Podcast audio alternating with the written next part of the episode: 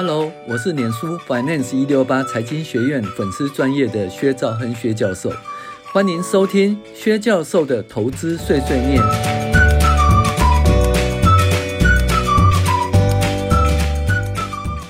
各位网友，大家好，我是薛兆亨薛教授。那今天来跟大家介绍二零二二年第四十三周美股回顾与重要经济指标分析。那本周呢，油价小幅上升，但是粮食及其他大宗物资都持平。加上呢，商务部公布的第三季的 GDP 成长相当不错，消费相当不错，而且它的 PCE 的通膨指标呢，其实控制还不错，所以呢，通膨升温的呃升量降低。同时呢，美股科技财报周的财报又预期哦，那市场放出十一月升息三码后，十二月可能降低升息力道。由于可能降低升息力道的氛围哈，十年期公债殖利率两度跌破百分之四的关卡，使得美元指数维持在一百一十的位置，升值的动能已经缓趋缓了。在连续两周的十年期公债殖利率呢，均均在百分之四附近的跌幅，所以呢，S&P 五百连续两周出现呃涨幅在百分之四附近的涨幅。那本波由低点哈，由那个三四九一点五八涨到三九零一点零六，涨幅达十一点七啦。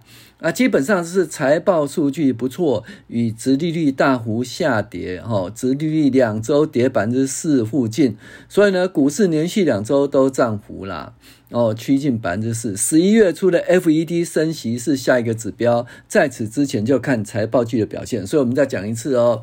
现在基本上就十一月初的 FED 升息哦，是一个主要的指标哦。那在 FED 减末期之前呢，这个美股的状况就是看财报季的表现。那目前美股第三季的财报表现看起来还好，当然好坏皆半啊。不好的状况一跌就跌百分之二十以上啊，可是好的状况也是一涨涨了百分之十几哈。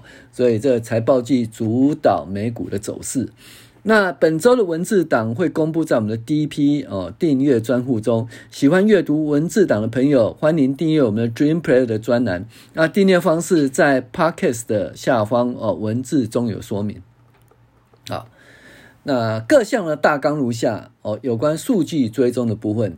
上周由于油价稍微涨一点哦，其他大宗物资持平，公布的官方数字显示物价能持续控制之中。十年期公债值率下滑，呃，目前仅守住百分之四的大关。美元指数虽然维持在一百一十元的水一百一十的水准，但也失去上升的力道。那市场传出 FED 在十二月份可能升息减缓，加上第三季财报不错，使得 S&P 五百大涨三点五个 percent，达到三九零一哦点零六。本坡由低档的三四九一点五八哈涨到三九零一点零六，涨幅达十一点七哦。那换空的人被嘎了该该叫哈。那这基本上是财报数据不错，以这个殖利率大幅下跌所致。那殖利率已经连续两两周后跌到百分之四附近哈，所以呢，股市连续两周哦都涨到都涨幅趋趋近百分之四了哈。那十一月初的 FED 升息是下一个指标哦，在这之前就看财报季的表现哈。那财经信息呢，本周上涨的原因呢是通货膨胀哈数据还不错，预期 FED 在十二月份升息趋缓，十年期公债殖利率两度跌破百分之四以下。那科技业的超级财报周整。整体而言还不错，第三季的 GDP 仍然表现强劲啊，消费也相当不错，并未发生因升息而衰退或硬着陆的情形哦。那市况及个股财报，苹果的财报表现还不错，食品业的可口可乐、卡夫亨氏、麦当劳还不错，那物流运输的 UPS 啦。表现不错，比联邦联邦快递好多了哈。英特尔还可以，微软持平，但是年书大跌，谷歌获利不也不佳，然后那个什么亚马逊也不是很好。呃，航太的订单下滑，汽车获利还不错。整体而言呢，财报周优于预期哦，股价也大涨哈。重要的经济指标方面呢，就是个人的支出哈相当不错，不动。不动产市场下滑，房价下跌，那这个东西就是表示什么？未来的房租会下跌。那这个部分呢，对于那个呃通膨哈，核心通膨的控制，其实是个往良性的去良性的走势去去呃去靠近哈。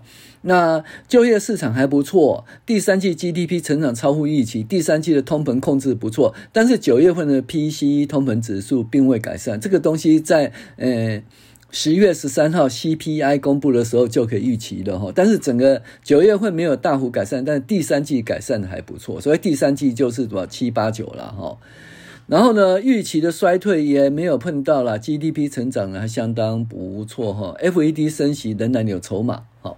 好，以上是呃本周的那个第四十三周美股回顾与重要经济指标分析哈。那详细的数字跟详细的文字说明呢，我们会在第一批呃订阅专户中哈呃诶刊登。欢迎喜欢订阅我们 Dream Player 的专栏哈。那订阅方式在 Podcast 方面哈会有所说明。我是薛章薛教授，谢谢您的收听。